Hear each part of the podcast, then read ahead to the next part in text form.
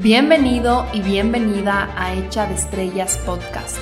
Yo soy tu host Alejandra Freile. Este es un espacio para hablar de crecimiento personal, salud mental, emociones, relaciones, tu cerebro y muchísimo más. Gracias por estar conmigo aquí hoy. Empecemos. Antes de comenzar este episodio, les quiero contar que ya están abiertas las puertas para la segunda edición de Mujer Plenitud. Ya tenemos el 50% de las inscripciones llenas. Bienvenidas a las chicas que ya se unieron, que ya se embarcaron en este camino. Estoy tan segura que va a ser un proceso sumamente transformador, sanador, de activación y mágico para ustedes, como lo fue para las chicas del primer grupo. Les quiero leer tres de los testimonios que están colgados en la página web para que ustedes mismas escuchen en palabras de las chicas lo que fue esta primera edición. María Emilia dice, Mujer Plenitud es un camino increíble para redescubrirse y sanar. Algo muy poderoso de este viaje fueron las sesiones grupales. El poder ver que no estás sola, que hay muchas más mujeres que comparten tu sentir y sus ganas por sanar que es un espacio donde puedes ser vulnerable y no sentirte juzgada, realmente no tiene precio. Definitivamente amé el proceso, la conexión con nuestra energía femenina, muchas veces tan olvidada, y las meditaciones que me hacían sentir tan en conexión con mi ser, con la capa más interna de mí, y a la vez sentir que afuera existe un mundo de posibilidades alineadas a lo que realmente amo y disfruto. Gracias infinitas, me voy con el corazón llenito a seguir trabajando en mí. María Ángeles escribe, después de seis semanas puedo decir que he renacido. Desde que Ale publicó sobre Mujer Plenitud, sabía que era para mí. Vivir desde la perfección, alcanzando logros y complaciendo a los demás es tan desgastante. Por mucho tiempo me había sentido perdida. Había trabajado en sanar el pasado, en muchas terapias diferentes, pero no en el presente y futuro como lo hicimos aquí. Siento que eso es la clave para en verdad llevar una vida plena y que sea solo mía. Estoy feliz porque este programa llegó a mí cuando más lo necesitaba y me ha expandido, sanado, retado, purificado y llenado de tantas diferentes maneras, que solo puedo decir gracias. Hacerlo en conjunto con mujeres tan valientes ha sido el mejor regalo y creo que sanando juntas podemos expandir todo eso al mundo. Y Meital nos escribe, no hay palabras para describir lo que fue mujer plenitud para mí. Primero que nada, el timing no pudo haber sido más perfecto. Fue justo en un momento en mi vida en donde necesitaba ese empuje o esa guía para seguir adelante de una forma alineada a mis valores. Con Mujer Plenitud aprendí muchísimas cosas de mí misma, las cuales no tenía ni idea. Aprendí a dejar ir creencias limitantes que no me aportaban nada aprendí cuáles son mis verdaderos valores, no aportados por lo que me rodea. Aprendí a ver cada día de una forma diferente y aprendí a cómo ser mujer de una forma diferente. No digo que ahora esté perfecta ni nada por el estilo, aún me falta muchísimo por aprender y mejorar, pero Mujer Plenitud me dio todas las herramientas para empezar este camino de una forma alineada, plena y divertida para mí todo esto no pudo haber sido sin la guía de Ale. Estoy intensamente agradecida por todo su apoyo durante este camino. También agradecida con la comunidad y todas estas mujeres bellas con las que compartí esto. Todas fueron luz y de todas aprendí y me llevo algo. Pasé de tener miedo al futuro a tenerle ilusión. Pasé de no tenerme ningún tipo de respeto a amarme y respetarme de una forma que nunca antes había experimentado. Pasé de vivir día a día a vivir cada día desde la gratitud y desde mis valores. Gracias, Ale. Creo que estos testimonios hablan por el programa, nos cuentan sobre lo profundo que es este camino, este material, la comunidad que se crea, más allá del el contenido que yo les comparto y los ejercicios que yo les aporto, creo que la magia de Mujer Plenitud está en el grupo, en las chicas que se conocen, que se reflejan unas a las otras, en las terapias grupales, en hacer todo este trabajo en conjunto. Mujer Plenitud es un programa para mujeres que se han identificado por mucho tiempo por sus logros, por sus medallas, por esas expectativas externas, por cumplir la perfección, cumplir ese ideal, ese personaje que le han demostrado al mundo, pero que por dentro se sienten un poco vacías, se sienten un poco desconectadas, se sienten grises, como sin vida, y por ende no se sienten libres de expresión Mujer Plenitud es un programa que está destinado a sanar partes de ti, pero también a activar partes de ti y a conciliar esas partecitas que sanas con las partes más auténticas, más profundas de tu ser. Es un programa de seis semanas dirigido a mujeres que se consideran de alto rendimiento, high achievers, que sienten que tienen todo, pero que algo les falta, que algo falta que se haga clic internamente para tener una vida que se sienta plena, para sentirse ellas conectadas, vivas y libres. Si quieres formar parte de esta segunda edición y caminar conmigo este proceso en el que estoy muy de cerca durante las seis semanas, no solo en las terapias grupales, sino también a través del chat, estoy siempre muy presente, muy preocupada y muy pendiente de tu proceso. Si quieres unirte, embarcarte y también conocer al grupo de mujeres que se unirán en esta segunda edición, que yo estoy segura que será perfecto, siempre llegan las personas que tienen que llegar, que se reflejan las unas a las otras, que se aportan las unas a las otras y se crea como un vínculo muy especial y muy específico. Si quieres estar ahí, no dudes en unirte, no esperes a que llegue el momento perfecto, el momento ideal, porque eso quizás es simplemente una resistencia a hacer este profundo, profundo trabajo. Te dejo el link acá en las notas de este episodio para que puedas aplicar, para que yo pueda leer tu perfil, tu caso y pueda también recomendarte si es que este es un proceso que te va a aportar o no. Y bueno, con eso voy cerrando esta introducción y nos vamos al episodio.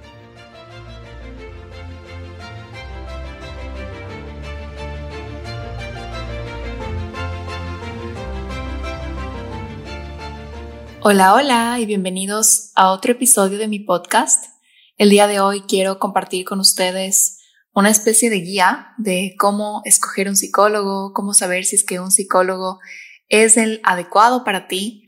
Y la razón por la cual voy a grabar este episodio y compartirles esta información es porque recibo muchísimos mensajitos de ustedes en Instagram que me cuentan experiencias con psicólogos y a veces me dicen, Ale, ¿tú crees que esto que me dijo mi psicólogo está bien o me pasó esto con mi psicólogo, debería quedarme en esa terapia, mi psicólogo me recomendó que haga esta cosa, ¿tú qué opinas? Y realmente yo no les puedo dar una respuesta porque no tengo la menor idea qué está detrás de todo esto que me están preguntando.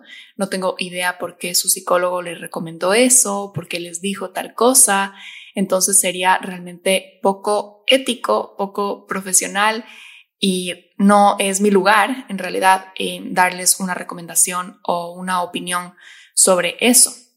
Además, creo que muchas cosas sacadas de contexto suenan mal a veces.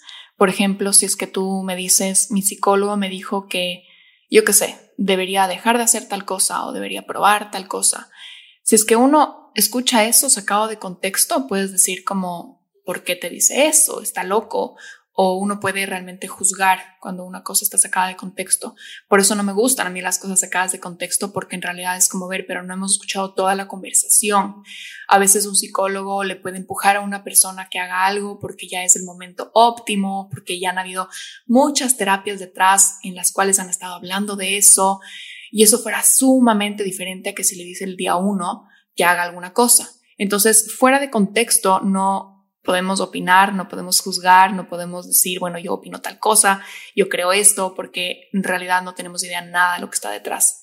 Y también creo que fuera como en contra de mi propio código como psicóloga, yo meter mano en la metodología de otra persona y yo decir, bueno, yo sé más que ese psicólogo y yo creo tal cosa. Entonces, no me gusta hacer eso porque respeto profundamente a mis colegas y, confío en su criterio y que en lo que están haciendo tendrá un sentido y será dentro de, de una trayectoria, dentro de un proceso completo y no algo aislado que se le ocurrió hacer porque sí. Habiendo dicho esto, Por supuesto que hay muchas veces en las cuales una terapia, un tipo de terapia o una persona específica, un profesional específico, no es para nosotros. Y no necesariamente porque él o ella sea un mal profesional o porque sea un método que no funciona, sino por otras razones. A veces simplemente no es la terapia para nosotros. Y en este episodio voy a darles algunos puntos. Vamos a estar hablando de siete tips que les puedo dejar aquí para saber si es que esa terapia sí es para ustedes y les está beneficiando o si es que en realidad deberían dejarla ir y buscar a otro profesional. Eh, voy a estar hablando desde mi experiencia como usuaria de psicólogos en este caso. Y bueno, obviamente no puedo quitar que soy psicóloga y ahí va a venir siempre mi criterio profesional, pero me voy a estar enfocando más que nada hoy día en mi experiencia personal con psicólogos, porque me considero una experta paciente. No sé si eso existe, pero aparte de ser una profesional psicóloga, soy una experta en ir a psicólogos. Para prepararme para este episodio estaba pensando en todas las terapias a las que he ido y desde que empecé con mi primera psicóloga he ido a nueve diferentes psicólogos y es un montón. Entonces creo que tengo muchas experiencias diferentes que contarles y muchas de esas han sido maravillosas, espectaculares, me han transformado la vida, la forma de pensar y también muchas de ellas en realidad no, no me funcionaron, no me gustó, no me sentí bien. De los nueve psicólogos a los que he acudido, hay algunos a los que he ido solo a una cita o a dos citas y como que ya automáticamente me di cuenta que, que no me gustaba o que no hacía clic otros me he quedado algunos meses como intentando y viendo si es que mismo mismo sí me funcionaba y al final de cuentas ya los dejaba ir o ya cumplía un ciclo. Y otros sí me he quedado por unos cuantos años realizando la terapia. También considero que no necesariamente es como la persona o la metodología en sí, pero también el momento de la vida en que uno está. Uno a veces está buscando algo diferente uno está buscando un tipo de apoyo específico, a veces uno quiere algo que sea como más puntual, más práctico, más dirigido, más estructurado, y a veces uno en realidad quiere algo más profundo, algo más holístico, algo más amplio. Eso también depende mucho del momento en la vida en que uno está. Yo estoy segura que si yo ahora volvería a una psicóloga que tal vez solo fui una cita en el pasado y no me gustó, quizás ahora sí me engancharía y sí me gustaría porque es otro momento de mi vida. Entonces, eso también es importante, no juzguemos tanto a la persona o a nosotros, sino también veámoslo desde este marco, como hay momentos para cada cosa y espero que con estos tips que les dejo ustedes puedan determinar si es que el psicólogo o la psicóloga al que están yendo ahora mismo es un match personal para ustedes en este momento específico de su vida. Ahora, antes de arrancar con los siete puntos, les quiero contar que para mí uno de los retos más grandes en un momento en que estoy incómoda en una terapia o que le estoy dudando a una terapia ha sido diferenciar si es que es mi intuición o como algo que es como, a ver, creo que no es para mí esta terapia y debería dejarla y buscar otra, o si es que en realidad es solo mi resistencia al proceso y tal vez es porque estoy topando fibras que me incomodan o cosas que, que no quieren salir a la luz. Para mí ese ha sido el mayor reto porque muchísimas veces cuando estamos en terapia se nos presenta esta resistencia y esta resistencia y esta incomodidad a hablar de estas cosas que usualmente no hablamos, muchas veces las proyectamos hacia el psicólogo como ira, como irritabilidad, como que te cae mal la persona, eso es algo que pasa, es un fenómeno que pasa en psicología, esta proyección que hacemos de lo que estamos sintiendo. Y a mí me ha pasado múltiples veces que estoy por hablar o estoy tratando un tema que me molesta, que me incomoda, que es vergonzoso para mí y empiezo a sentir como mucha ira contra el profesional que está al frente tratando de, de guiarme y de ayudarme y empiezo a escuchar a mi mente decir como no, esto yo ya sé, o cómo me va a decir eso, o no tiene idea, o como que solo te empieza a caer mal la persona porque estás proyectando toda esa incomodidad hacia el frente. Y eso es algo que sí se presenta durante una terapia en, en algún punto u otro. En algunas sesiones te vas a sentir así con el psicólogo, como desesperado, pero eso no quiere decir que, que la terapia no sea para ti. Si es que todas las sesiones son incómodas y te cae mal la persona y ahí sí creo que ya es, es momento de, de mover y, y de tratar otra terapia. Espero que igual con estos tips que están a continuación ustedes puedan diferenciar si es que es como, a ver, es mi resistencia al proceso y es la incomodidad de la terapia en sí, porque sí, o sea, la terapia suele ser incómoda muchas veces, suele ser un proceso doloroso, un proceso que uno habla de cosas que no quisiera estar hablando, entonces como, a ver, ¿es, ¿es eso? O es que la terapia no es para mí. Entonces espero que, que, se les aclare un poco esa duda que para mí ha sido como tal vez el mayor reto que, que he tenido durante mi, expertise como paciente en estos últimos 12 años de mi vida, que ya son 12 años en que yo voy realizando terapia constante. Y ahora sí, la última cosa antes de empezar. Cuando una persona te recomienda un psicólogo, no necesariamente ese psicólogo va a ser para ti. Yo he tenido recomendaciones de personas muy, muy cercanas a mí, que en realidad somos extremadamente compatibles, por ejemplo, con mi mejor amiga, o con una hermana que me han recomendado terapeutas que a ellas realmente les ha funcionado, realmente les ha hecho clic, que realmente les ha nutrido en sus vidas y a mí en realidad no me ha gustado, no me ha ido bien. Y asimismo, yo he tenido terapeutas que para mí básicamente han sido una transformación por completo, que les he recomendado a gente muy cercana a mí, a gente muy querida, y me han dicho no me gustó. Y eso es totalmente normal porque más allá de la compatibilidad y de que tengamos tal vez valores similares con mi amiga, con mi hermana y de que tengamos filosofías de vida parecidas, tenemos temperamentos distintos y hay una química muy específica que pasa entre una persona y otra que tal vez a ti sí te ocurre con ese psicólogo, pero ahí está tu hermana al lado tuyo que no, que es una cosa inexplicable esa química que tenemos con una persona. Entonces también les, les dejo esto por aquí para que no se juzguen si es que están sintiendo algo así o si es que alguien les recomendó un psicólogo y ustedes son como, pero no estoy sintiendo eso que me has dicho que debería sentir. No pasa nada, tal vez solo no hace clic contigo y eso está totalmente bien. Y bueno, ahora sí, vámonos a los siete puntos, si no ya les voy a estar hablando todo de forma desordenada cuando me tomé el tiempo de en realidad pensar en cuáles son las cosas que, que les quería compartir.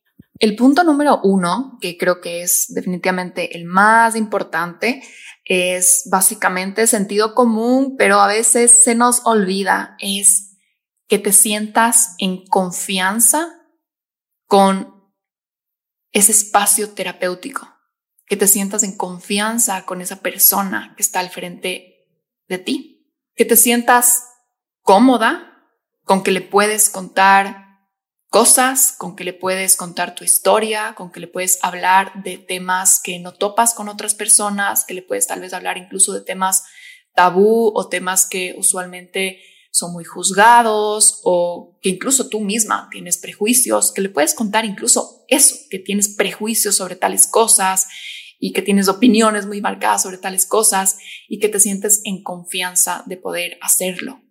Y como decía anteriormente, Sentirte en confianza con la persona no es lo mismo que sentirte cómoda hablando de todos los temas.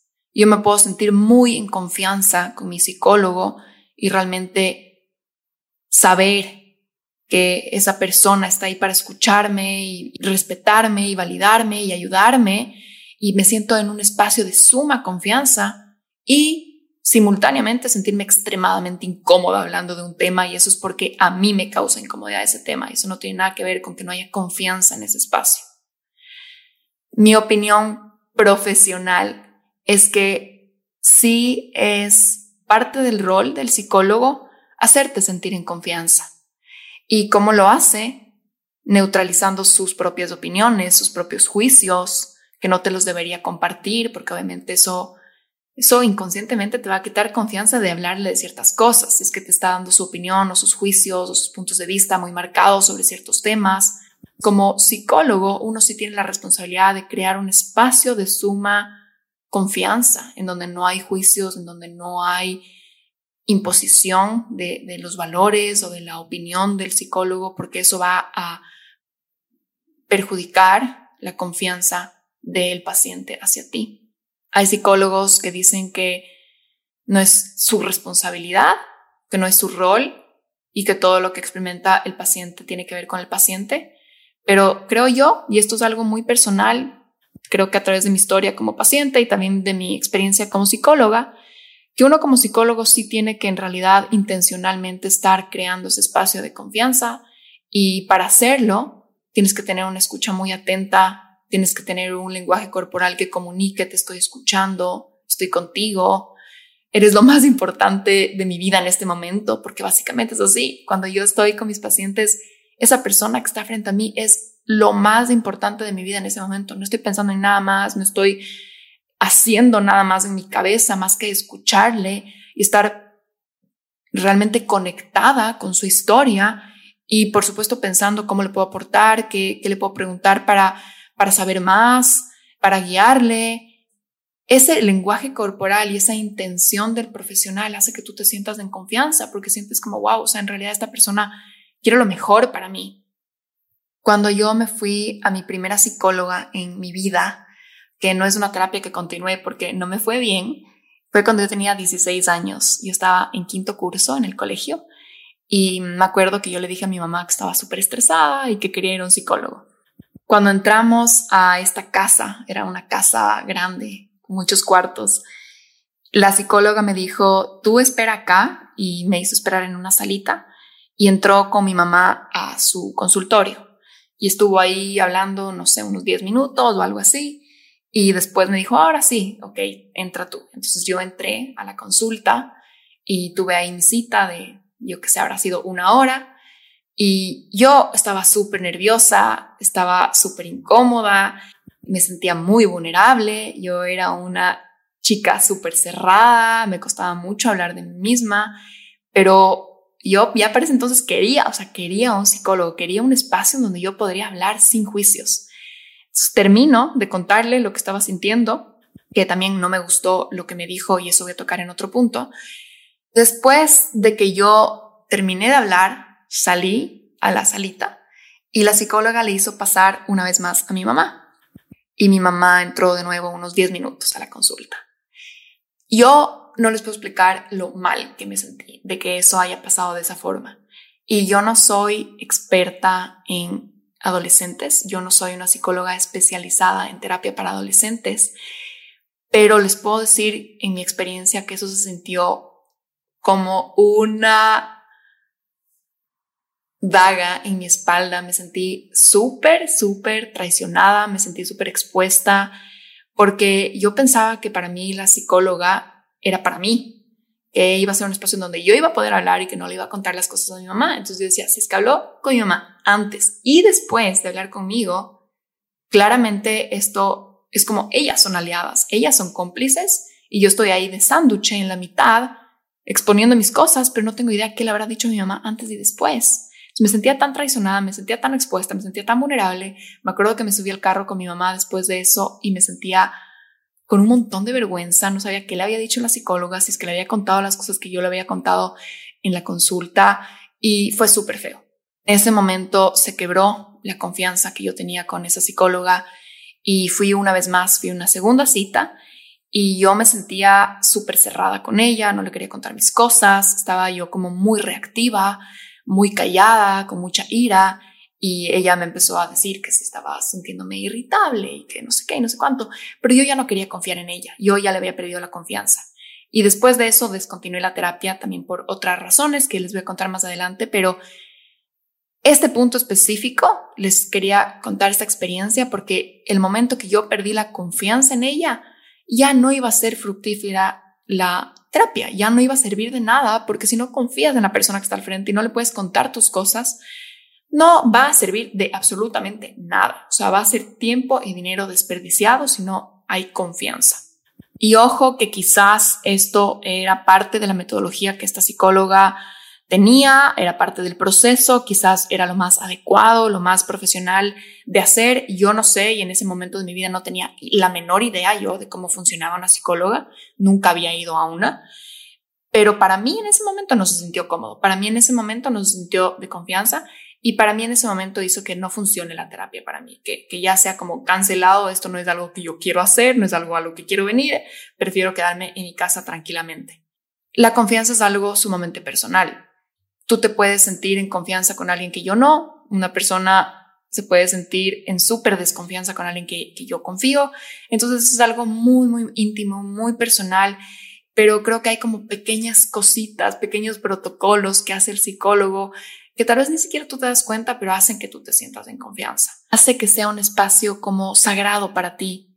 Y como profesional, uno de los puntos para mí más importantes para proteger la confianza es mantener absoluta confidencialidad sobre los casos de mis pacientes. He trabajado a veces con familias en que atiendo a una hermana, atiendo a la mamá, atiendo a tu hermana. He trabajado con parejas en que atiendo a los dos por separado. Y claro que obviamente es complejo, soy humano, tengo un montón de información en mi cabeza, pero cuido muchísimo de que no se me vaya a pasar un comentario, que no vaya a dar información a, a una persona sobre el caso del otro, a contarles algo a caer en el chisme y incluso mis pacientes obviamente son curiosos y me dicen, pero ¿qué te dijo sobre esto? Y tocaste este punto y, pero ¿qué piensa él o qué piensa ella sobre esto? Porque estamos así hablando de algún tema familiar o algún tema de la pareja. Yo les explico que no puedo romper esa confidencialidad porque cómo se sentirían ellos si es que yo estoy yendo después a la siguiente hora y contándoles lo que ellos me contaron. Yo soy aliada de cada persona en su historia en lo que él me cuenta es algo que no sale de ahí, no sale de la terapia, no salen sus nombres, no salen sus datos. Y yo personalmente soy una persona como privada en mis cosas íntimas, entonces valoro mucho la confidencialidad y por eso es algo cuido mucho con, con mis pacientes. El punto número dos es que tú te sientas respetada, que tú te sientas importante y que tú te sientas validada en todas las partes de tu historia. Yo me fui a un psicólogo hace unos años, me acuerdo que esto fue hace, serán unos dos años, algo así, antes de irme a Bali. Yo llevaba mucho tiempo ya haciendo una terapia, pero ya estaba un poco cansada, ya quería tratar algo diferente, algo distinto. Entonces me fui a otro psicólogo que me recomendó una amiga que ella había ido, que había ido con su esposo, que les había ido espectacular. También tenía referencias de este psicólogo por mi hermana mi cuñado había ido. En realidad es una persona muy valorada profesionalmente en, mi industria, en, en Ecuador. Yo lo recomiendo mucho y no lo había tratado yo personalmente. Entonces fui a la terapia y el momento que yo le conté lo que estaba sintiendo y le hablé de mis síntomas y le hablé de mis dudas y bueno, de mis pensamientos y demás, al momento que iba terminando la, consulta, él me resumió lo que estaba sintiendo de una forma que para mí se sintió condescendiente. Yo sentí que explicó mi caso de una forma súper reduccionista, que yo me sentí muy minimizada. Y me acuerdo que él usó las palabras, básicamente lo que pasa es que las personas de tu generación, etcétera, etcétera, etcétera. No me acuerdo exactamente qué era lo que me dijo, pero él dijo las personas de tu generación y yo me sentí como, ese rato me acuerdo que adentro mío como que se tensó mi cuerpo y fue como que, ¿por qué me estás comparando? ¿Por qué estás generalizando? ¿Por qué me estás metiendo en una caja de las personas de mi generación? Piensan esto o tienen estos síntomas. Y, también no me gustó que me diga como que básicamente, y, este, el caso es esta cosa súper simple, me sentí muy minimizada, me sentí como que no estás validando todo lo que te acabo de contar, que según yo, en ese momento era una cosa gigantesca. En ese momento era mi mundo entero, me estaba abriendo y contándole mi mundo entero a esta persona y, y que él me responda de una forma como que es una cosa súper chiquita, es una cosa así como muy básica. Me sentí no respetada, me sentí no validada, sentí como que se, se perdía, se perdían los detalles de mi historia, se perdía la validación a cada detallito de mi historia y no me sentí bien. Y él es un profesional excelente, muy respetado, a la gente le va excelente con él, pero yo creo que soy una paciente súper picky, súper exigente y tal vez solo en ese momento esa terapia no era para mí, por eso se dio de esa manera, capaz estaba muy sensible ese día, a mí no me gustó, no, no me sentí validada, no me sentí respetada, no sentí que me estaba escuchando todo lo que le había contado y, me dio iras y, y me sentí como incluso juzgada. A diferencia de en otros procesos terapéuticos a los que he ido, que he sentido que cada cosa que digo, cada palabra, cada sentimiento es importante. Así yo traiga a la terapia ese día la cosa más superficial del mundo. O sea, digamos, estoy preocupada por la uña chiquita de mi pie. O sea, así por, por ponerles un ejemplo, que la persona sea como, a ver, vamos a desempacar esto. Es importante la uña chiquita de tu pie. O sea, si es que tenemos que hablar de eso, vamos a hablar de eso. Y he tenido terapeutas que se han preocupado tanto por detallitos muy chiquitos de mi historia y como todo se ha sentido muy importante. O sea, si es que yo quiero hablar de, de, algo, eso es lo que vamos a subir al escenario y eso es lo que vamos a poner en la mesa y eso es lo que vamos a trabajar. Sí he tenido muchos casos en donde se ha sentido así. Y por supuesto que hay error humano. El psicólogo es un humano imperfecto de carne y hueso y tal vez habrán momentos en que está un poco despistado o habrán momentos en que se olvida de algo, de un detalle o que se le va la cabeza a otro lado porque es su concentración, a veces se puede como ir y hay, hay errores humanos, pero como en general, en general el feeling de que es válido tu historia, es válido lo que estás contando, es importante, los detalles son importantes, es como un feeling en general.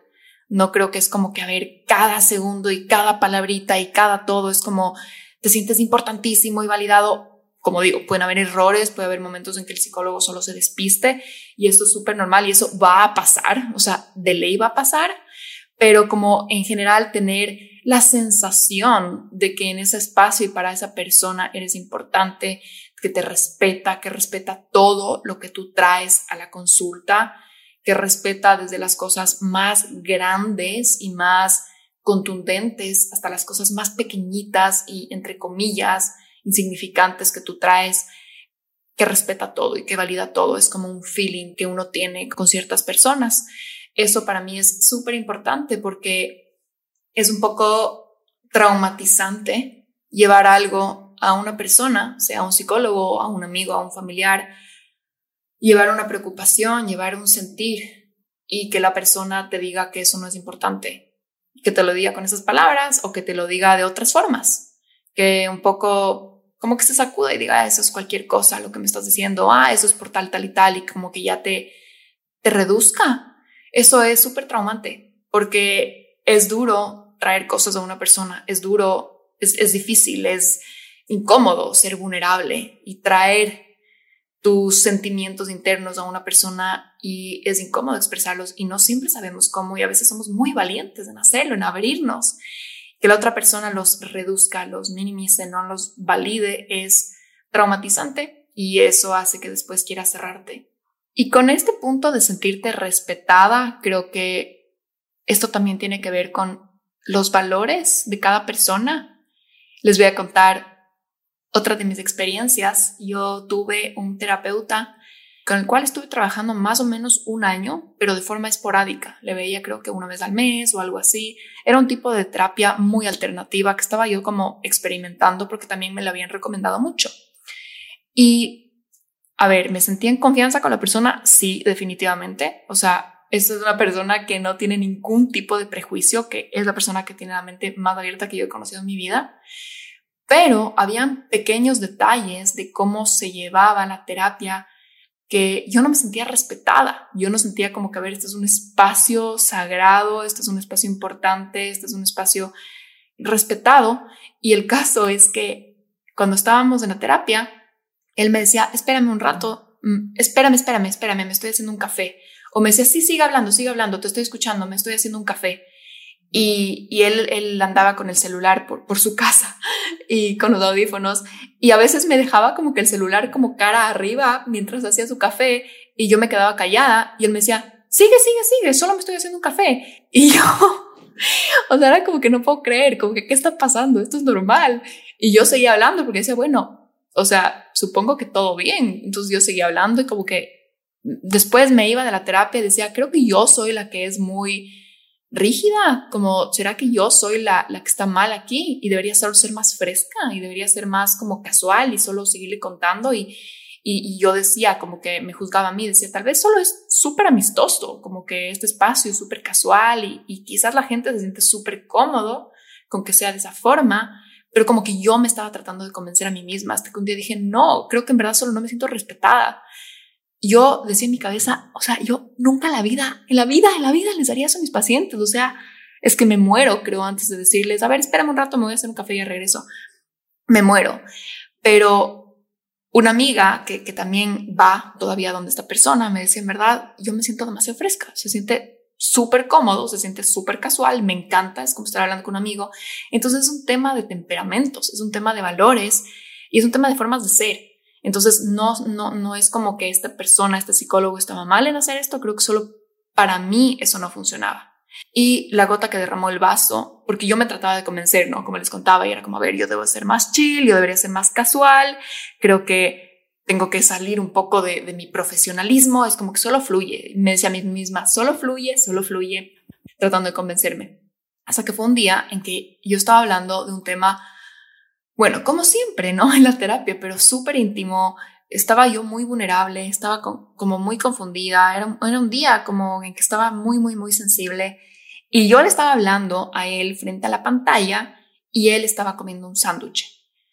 Y podría decir, de nuevo, todo bien, solo se fresca, súper casual, pero en verdad se sintió súper feo para mí porque yo decía, o sea, yo sentía dentro mío como yo no es, yo no le haría esto ni siquiera a una persona querida, ni siquiera a una amiga, ni siquiera a una hermana que se me está contando algo y yo estar comiendo súper relajadamente, porque eso significa que mi atención está dividida. Eso significa que yo estoy disfrutando estoy distraída y saboreando mi sándwich mientras esta persona me está contando lo importante. Entonces, no está toda mi atención con esta persona.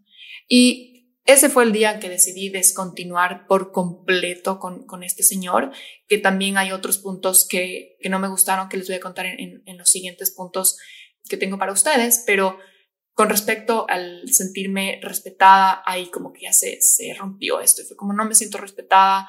Puede que él me respete, puede que si yo le pregunte, él me diga te respeto demasiado, simplemente soy así, soy súper casual, pero yo bajo mi, mi moral de hoy, mis valores de hoy, no sé, pues mis creencias de hoy, eso se sintió como una falta de respeto para mí. Entonces también ya se rompió algo súper importante y ya no fue lo mismo la terapia.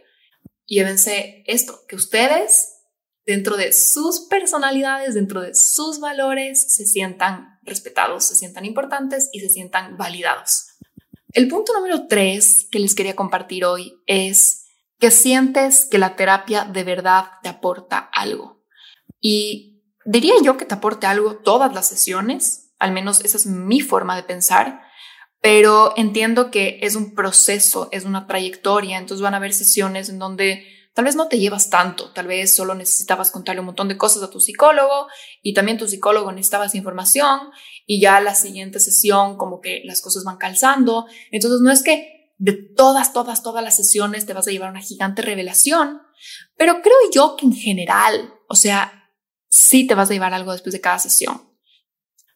Y les pongo este punto porque muchas veces vamos a un psicólogo sin saber, ¿no? Como qué es una terapia y no, no tenemos una idea de qué es una terapia. Todos vamos por primera vez a un psicólogo en algún punto, o sea, siempre hay una primera vez.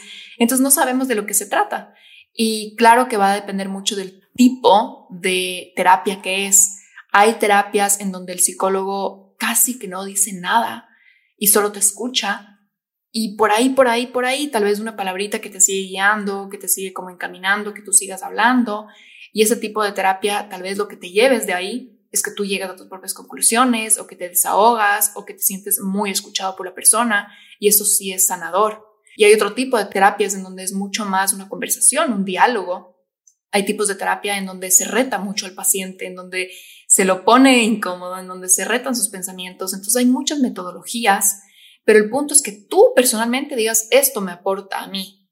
Así sea que es un alivio y que me desahogo y que me siento que alguien me escucha y eso ya es súper sanador para mí.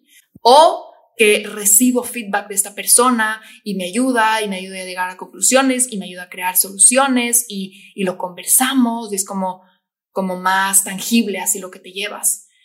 Sea lo que sea, sea el caso, sea tu preferencia, que tú digas, esto me está ayudando en mi vida y estoy viendo cambios en mi vida y realmente me está aportando en mi crecimiento personal, me está ayudando a convertirme en una mejor versión de mí misma, me está ayudando a conocerme más, me está ayudando a, a ser mejor persona, porque yo creo que la terapia te lleva a eso. Cuando trabajas en tus heridas, cuando trabajas en tus traumas, te sientes una mejor persona después porque tienes la capacidad de actuar desde la paz, desde la conciencia, desde el amor, te aclara mucho tu mundo interior, entonces puedes responder más desde lo que de verdad eres y no desde todo ese enredo que tienes adentro.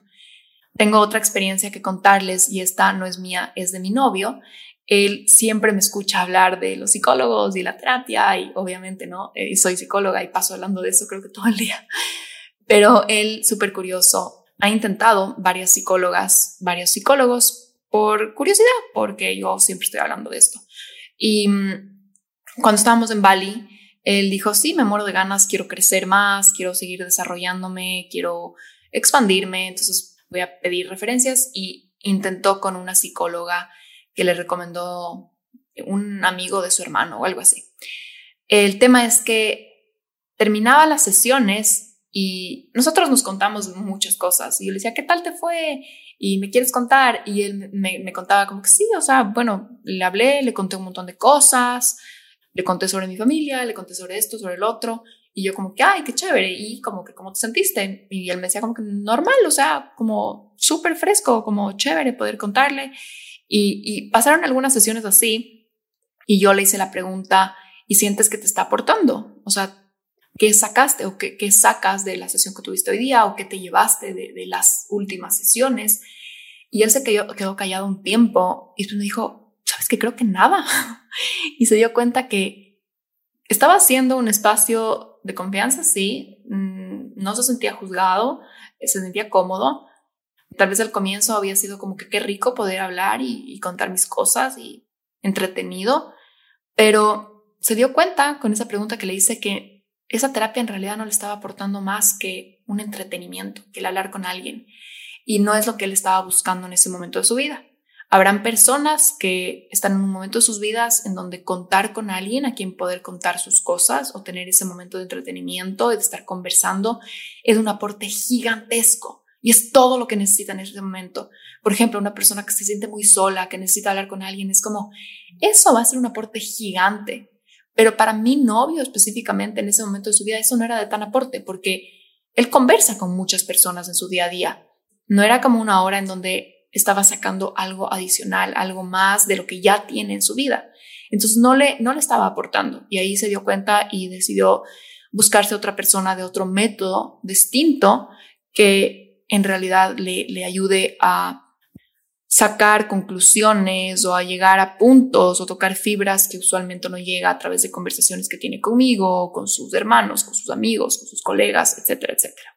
Y para concluir este punto, les diría que no sean inmediatistas, que tal vez intenten unas cuantas sesiones. Por ejemplo, si ya vas unas tres sesiones o unas cinco sesiones con tu psicólogo, ya deberías tener una idea, por lo menos, de lo que te está aportando. Ya deberías tener algunos insights, algunas revelaciones, ya deberías haber encontrado puntos que no habías visto antes de empezar la terapia, ya deberías tal vez estarte sintiendo un poco mejor, ya deberías tener tal vez algunas herramientas bajo tu manga o haber hecho cosas distintas en tu día, porque esas son las tal vez las, las resoluciones a las conclusiones que te llevaste de alguna de las citas. Ya deberías tener algún tipo de aporte, ya deberías tener, sí, esto, esto me está aportando en, mi día, en mi, en mi vida actual, después de unas cuantas sesiones. Si es que no es así, si es que ya llevas unas cuantas sesiones y no te está aportando, podrías decirle al psicólogo, mira, quisiera que tratemos algo diferente, no siento que me estoy llevando mucho de esta terapia. Y ahí la persona te podrá decir, bueno, este es mi estilo, esto es como yo trabajo, te puedo referir a alguien más o te puede decir, perfecto, gracias por darme este feedback, podemos intentar quizás algo diferente. Eso es normal. También Los psicólogos son flexibles y se van moldeando a las necesidades que tiene el paciente. Hay pacientes que quieren más feedback, que quieren más guía, que quieren más estructura, que se quieren llevar conclusiones específicas, que se quieren llevar tareas incluso. Y hay pacientes en que en realidad simplemente desahogarse o simplemente analizar lo que les está pasando, ya para ellos es un aporte gigantesco. Yo personalmente soy de las que es un aporte gigante, o sea, para mí es como lo mejor que me puede pasar simplemente entenderme más, entender de dónde vienen las cosas, irme profundo a mi inconsciente y, entender el porqué de mis sentimientos, el porqué de mis pensamientos, el comprenderme, el, analizarme, eso a mí me aporta muchísimo. A mí personalmente no me gusta tanto la terapia en donde hay mucha estructura y se siente como un entrenamiento y te mandan tareas y hay como toda esta accountability. Después del el psicólogo te pregunta cómo te fue con la tarea y como que hay todo un seguimiento. Yo prefiero las conversaciones profundas con mi terapeuta que me ayudan a encontrar la raíz de las cosas y en realidad eso siento que me aporta muchísimo como persona. Entonces es un tema también de preferencias personales. Mi idea de lo que es aporte puede ser muy diferente a tu idea de lo que es aporte. El punto número cuatro es profesionalismo. Existe un estereotipo, creo, muy prejuicioso de que los psicólogos son como súper relajados y no son muy profesionales y llegan tarde a las citas y eso me lo han contado algunas personas porque en realidad yo he tenido experiencias con psicólogos que son extremadamente profesionales. O sea, de que empiezan la cita en el segundo, en el minuto exacto, en que todo es como demasiado profesional, demasiado respetuoso, que hay como todo un protocolo, en que incluso te explican las cosas fuera de la terapia, no, no se contactan contigo, se mantiene una relación como súper limpia profesionalmente y yo valoro mucho eso. Y creo que todos valoramos que sea un espacio profesional porque un psicólogo a fin de cuentas no es un amigo. Creo que se puede crear una hermosa amistad, pero el rol principal o la relación principal que se debe cuidar es la de terapeuta-paciente. La relación profesional va por sobre la relación de amistad o por sobre otro tipo de relaciones. Entonces, se debe hacer todo lo posible para que se mantenga esa relación profesional primerito. Y hay ciertas cosas que el psicólogo ya conoce para que se mantenga esta relación. Esto no es algo que, que tú tienes que, que hacer o en lo que tú te deberías estar preocupando. El psicólogo se tiene que preocupar de eso. Por ejemplo, llegar puntual a las citas o poner ciertos límites o no contactarte fuera de las horas de terapia para cosas personales de él o ella. Y tal vez esto suene como obvio para ustedes, pero en realidad a mí me ha pasado. Me pasó con el psicólogo que les contaba que comía y tomaba café en las sesiones, que él me escribía mucho por WhatsApp. Y al comienzo era como chévere porque me escribía a preguntar cómo estaba, cómo me había sentido después de la sesión, me escribía algunos días después a preguntar cómo me sentía y era como, ah, bueno, tal vez es parte de su tipo de terapia y realmente me pareció como chévere porque hacíamos mucho seguimiento. Pero llegó un punto en que me empezaba a conversar de otras cosas y me contaba cosas de él y me mandaba notas de voz contando en dónde estaba y cosas que había hecho y contando sobre él. Y yo me sentía súper incómoda porque yo no sabía qué responderle. Era como, a ver, pero es que no somos amigos, como que no sé si solo ser súper buena gente contigo, no sé si, o sea, como que solo me sentía incómoda y, no sabía cómo abordar la situación. Entonces me, me ponía en posiciones incómodas que ya se hacen que se dañe la relación profesional. Un psicólogo no debería, o por lo menos debería intentar no ponerte en situaciones incómodas en donde tú no sepas cómo responder, en donde te ponga como entre la espada en la pared, en donde te esté contando cosas de sí mismo, en donde te llame, te escriba y tú te sientas como presionado. Obviamente te puede escribir desde un punto de vista profesional, ¿no? Te puede escribir a, preguntar qué ha pasado con, con tal tema que estuvieron tratando, te puede escribir a preguntar cómo estás, pero siempre enfocado en ti, siempre enfocado en el, en el punto de la terapia y no en él o ella. Y este psicólogo en un momento, nosotros teníamos terapia virtual porque vivimos en diferentes países y él estaba en la ciudad en donde yo estaba hace unos meses, por coincidencia, él, él también estaba ahí. Y cuando yo supe que iba a ir para allá, fue como que chévere, sí, seguro, veámonos, qué hermoso conocerte en persona. Y él también me dijo como sí, definitivamente nos vamos a ver cuando esté allá, no sé qué. Y el momento que él llegó allá, empezó a ser súper insistente en que nos veamos. Y, y, me decía, puedes venir acá, puedes venir a mi casa, podemos ir a tomar un café, vamos a comer.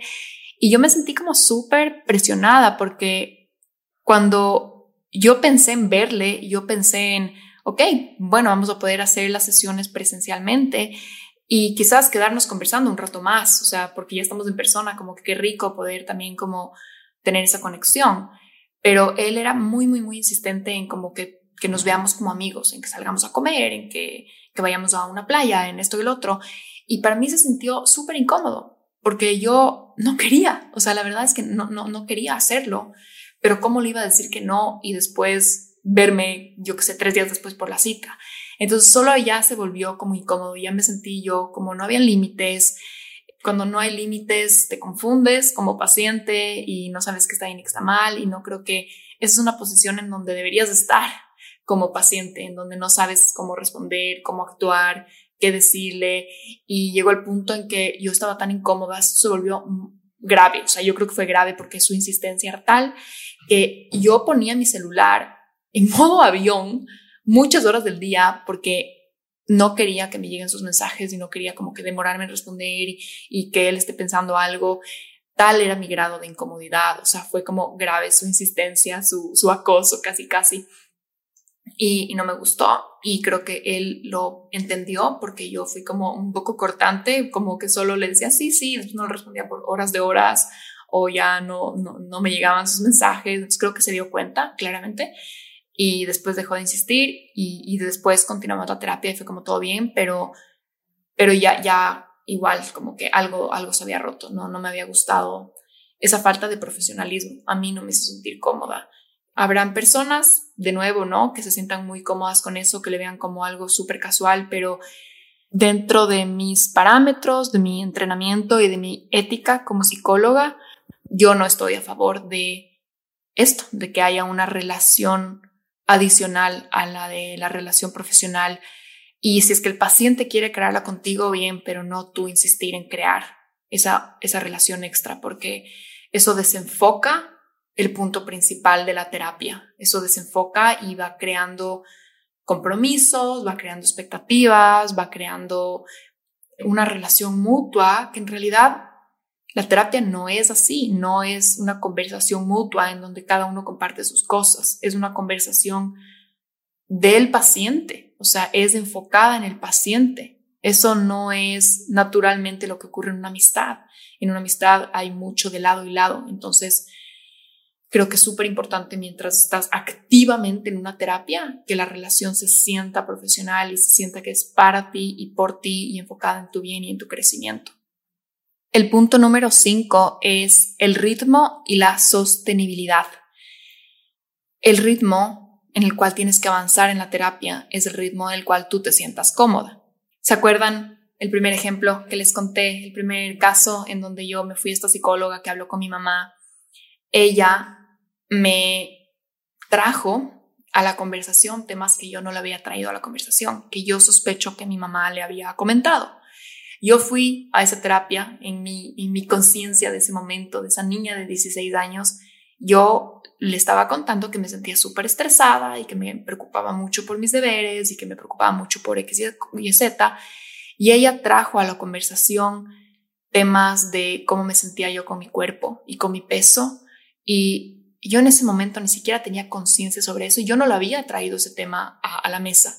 Entonces me sentí muy como que me subieron al escenario de la nada en un tema que yo no quería trabajarlo y yo no que yo yo no lo había traído a la mesa, entonces me sentía como que ¿por qué me estás presionando a hablar sobre esto que, que ni siquiera le había contado? Y no fue una pregunta que se sintió como genuina e inofensiva, exploratoria de bueno, y cuéntame, yo qué sé, la relación con tus papás, y cuéntame la relación con tu cuerpo, y cuéntame esto y lo otro, sino que fue como muy puntual. Me hizo hacer en ese momento un ejercicio, unos dibujos, fue como abordamos ese tema así como all in en la cita número uno, cuando yo estaba llegando a ella por otros temas. Entonces, también sentí que fue como muy, muy apresurado. el ritmo, el tema en, que ella puso sobre la mesa no era algo que yo había traído, no creo que yo estaba lista ni siquiera para hablar de eso todavía. Me sentí muy expuesta, me sentí forzada, me sentí presionada y no se sintió bien para mí en ese momento. Entonces, un punto que tú debes tal vez tomar en cuenta en la terapia con el psicólogo en el que estés es que se sienta en general que el ritmo en el cual estás avanzando es un ritmo en el cual tú te sientes bien y que no está el psicólogo presionándote o apurándote a que tú tengas un resultado, a que tú hables de algo, a que tú hagas algo. Creo que si hay momentos en una relación ya larga, en una terapia en donde ya hay toda una construcción terapéutica, todo un vínculo terapéutico, sí hay momentos en el que el psicólogo te va a presionar un poquito, porque se está dando cuenta que ya te está resistiendo, que ya te estás saboteando, que ya vas hablando de eso muchas veces y que no lo estás llevando a cabo y tal vez te puede presionar y decir como, bueno, ¿cuándo? sabía cuando lo hacemos o que tal vez puede traer un tema, pero que en general tú sientas que el ritmo es tuyo, que no estás bajo la agenda del psicólogo. El psicólogo no te debería estar a ti metiendo bajo su agenda, bajo su método de como, a ver, día uno, día dos, día tres, ya deberíamos estar hablando sobre esto, ya deberíamos estar trabajando sobre esto, sino que sea como muy creado a la medida para ti, que tú te sientas que el ritmo lo llevas tú y eso hace que sea sostenible para ti, porque nadie crece bajo presión, nadie sana bajo presión. El ritmo y la velocidad que tú necesitas para sanar es totalmente personal y un psicólogo, por más experiencia que tenga, por más años y pacientes que haya tenido, no sabe cuánto tiempo te vas a demorar tú en sanar y no puede saber y no puede él determinar y él forzarte a. Si es que sientes que te está forzando, tal vez incluso le puedes decir y puedes pedirle que, que sea más suave, que, que estás, estás ahí, que estás dándole que, que como que no te presione.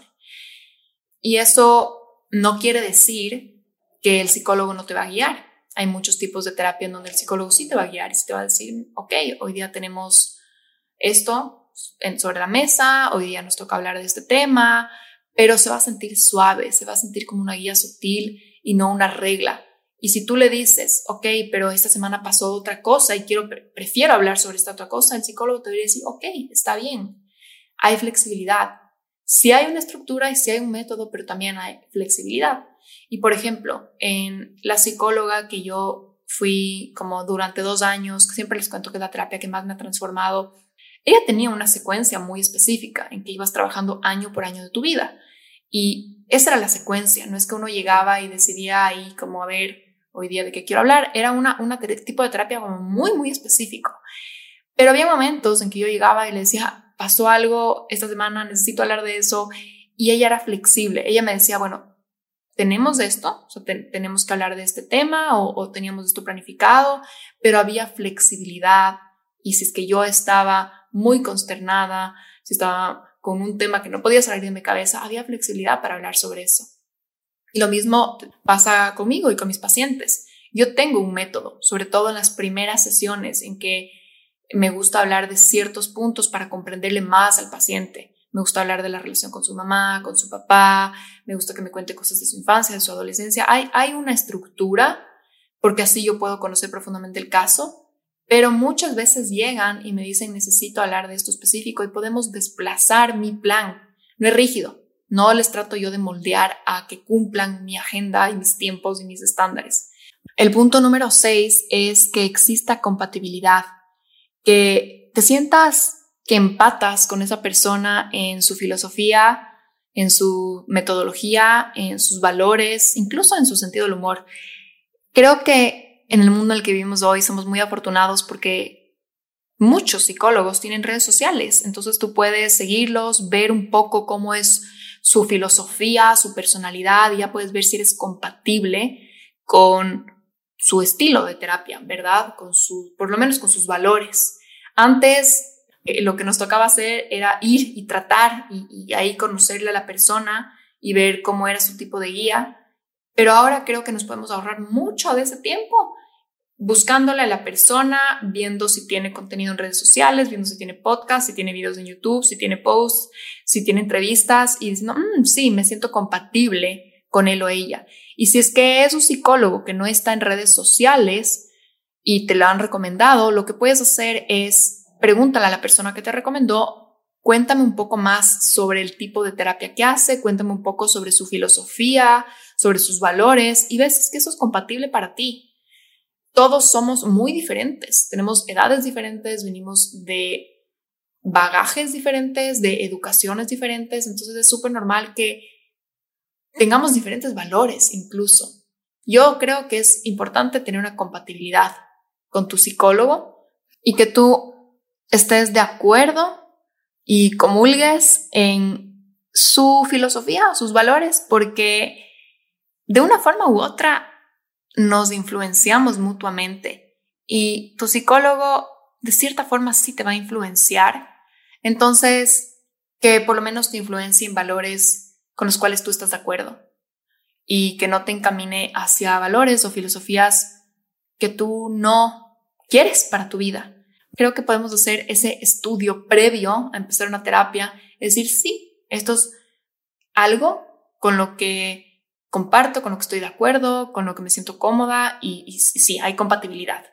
Y el punto número siete, que exista química, como mencioné al comiencito de este episodio.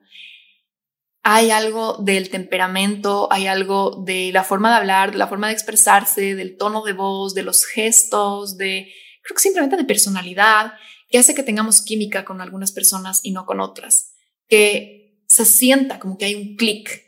Y ese clic normalmente es lo que después se va creando el vínculo terapéutico. Y el vínculo terapéutico, un buen vínculo terapéutico, es el mayor predictor de éxito en una terapia. Más que cualquier tipo de terapia, que cualquier metodología, en realidad que exista un vínculo entre el paciente y su terapeuta, es lo que más predice que va a ser fructífera esa terapia. Y usualmente ese vínculo empieza por ese momento de que tienes un clic, que haces un clic con esa persona, y esto es algo inexplicable, ¿no? Esto va más allá de las palabras, pero creo que tiene algo que ver con la forma de expresarse, con el sentido del humor, con algo muy, muy, muy personal, íntimo, que no te lo puedes trasladar desde otra persona, no puedes coger una recomendación y saber que va a haber un clic. Creo que lo tienes que intentar y lo tienes que experimentar. Y hay muchas veces en donde no sentimos un clic y no sentimos un clic y se siente forzado y se siente raro y es como que no, no la pasas tan bien. Creo que cuando hay clic, la pasas mejor, la pasas mejor en la terapia, la pasas mejor con la persona, se vuelve más cómodo, se vuelve más fácil. Creo que la terapia de por sí es incómoda, a veces es dolorosa, entonces si es que podemos facilitarnos un poquito con que por lo menos se sienta agradable estar sentado con esa persona y se sienta cómodo y hay un clic, buenísimo. O sea, hagamos eso, no le sumemos inconvenientes a un proceso que ya de por sí es incómodo. Les quiero leer este comentario que me mandó una chica en redes sociales. Me puso, ¿cómo sé que mi psicólogo es mi psicólogo? Porque fui a dos y los dos súper distintos. La historia es larga, pero según tú, ¿el psicólogo te da consejos o solo te hace preguntas sarcásticas? No sé, no me sentí en confianza y no sé si necesito buscar un tipo de psicólogo específico. Como les dije al comienzo, yo no puedo darles mi opinión, no tengo idea por qué este psicólogo te habrá dado consejos, tal vez era parte de su metodología, tal vez tú le pediste, no, no tengo idea qué habrá pasado ahí. El tema de que te haya hecho preguntas sarcásticas, tampoco podría yo opinar a juzgar porque no sé qué pasó ahí, no sé cómo habrán sido esas preguntas, ese abordaje, pero lo único que te puedo decir al leer este comentario es que claramente para ti no fue cómodo y tú pusiste ahí, no me sentí en confianza. Entonces, ok, si no te sentiste en confianza, no es el lugar para ti. Yo comparto contigo, si es que a mí un psicólogo me hace preguntas sarcásticas, yo me sentiría en realidad como un poco irrespetada, me sentiría como desvalidada, no me gustaría, me sentiría juzgada porque yo no disfruto que personas me hagan preguntas sarcásticas, pero conozco personas, por ejemplo, mi novio le encanta que le discutan, que le reten, él, él le gusta eso, que le pongan en estas posiciones casi que incómodas y él estoy segura que disfrutaría de un psicólogo que le haga muchas preguntas sarcásticas porque le, le retaría a pensar y a encontrar sus propias respuestas. Yo personalmente no, no lo disfrutaría. A mí me gusta que mi espacio de terapia sea súper respetado, vulnerable, de confianza y que no se sienta que me están ahí como pinchando y pinchando. Quiero terminar contándoles una recopilación de lo que son red flags para mí. Red flags que yo considero que para mí son como deal breakers de una terapia. Número uno, que el psicólogo me diga qué hacer. Número dos, que el psicólogo me diga que su método es lo que me va a solucionar la vida o que me ofrezca magia, que me ofrezca como esto te va a solucionar. Número tres, que hable mucho sobre sí mismo. Número cuatro, que me hable como si supiera todo, como si su verdad fuera básicamente la verdad absoluta del mundo. Número cuatro, que hable mal de otros profesionales, que esto sí me ha pasado, que hay psicólogos que me dicen, ah, estos psicólogos que ofrecen esto y lo otro, o ay, estos coaches que te dicen esto. Y eso a mí no me gusta porque desmerece el trabajo de otras personas y yo creo que el trabajo hecho con experiencia, con entrenamiento, con respeto, con intención y con amor es valioso, así sea muy diferente al trabajo que tú haces. Número cinco, que te metan un método sin ser flexible a tus necesidades específicas y número seis, que la pases mal en la terapia y que sientas que botaste tu tiempo. Ya me di cuenta que dije el número cuatro dos veces. Pero bueno, esto es lo que tenía para compartirles hoy día basado en mi experiencia como una experta paciente. Estos siete puntos de buscar en tu psicólogo un espacio de confianza, que te sientas respetada, importante y validada, que de verdad te aporte algo, que haya profesionalismo, que el ritmo y la sostenibilidad sean tuyos, que haya compatibilidad y que haya química. Y espero que les aporte, que les aclare, que les ayude a escoger un psicólogo y que sea de beneficio para ustedes y para sus procesos. Si consideran que esta información le va a ayudar a un ser querido, a alguien que ustedes conozcan, no duden en enviarle este episodio, en compartirle, en compartirlo en sus grupos de WhatsApp, en sus redes sociales y así seguimos esparciendo esta información. Les dejo en las notas de este episodio el link para aplicar a la segunda edición de Mujer Plenitud, que comienza el 19 de junio del 2023. Así que espero leerles, espero tenerles en esta edición. Estoy súper emocionada de conocerles si es que se unen. Les mando un abrazo enorme y ya nos estaremos escuchando en el siguiente episodio.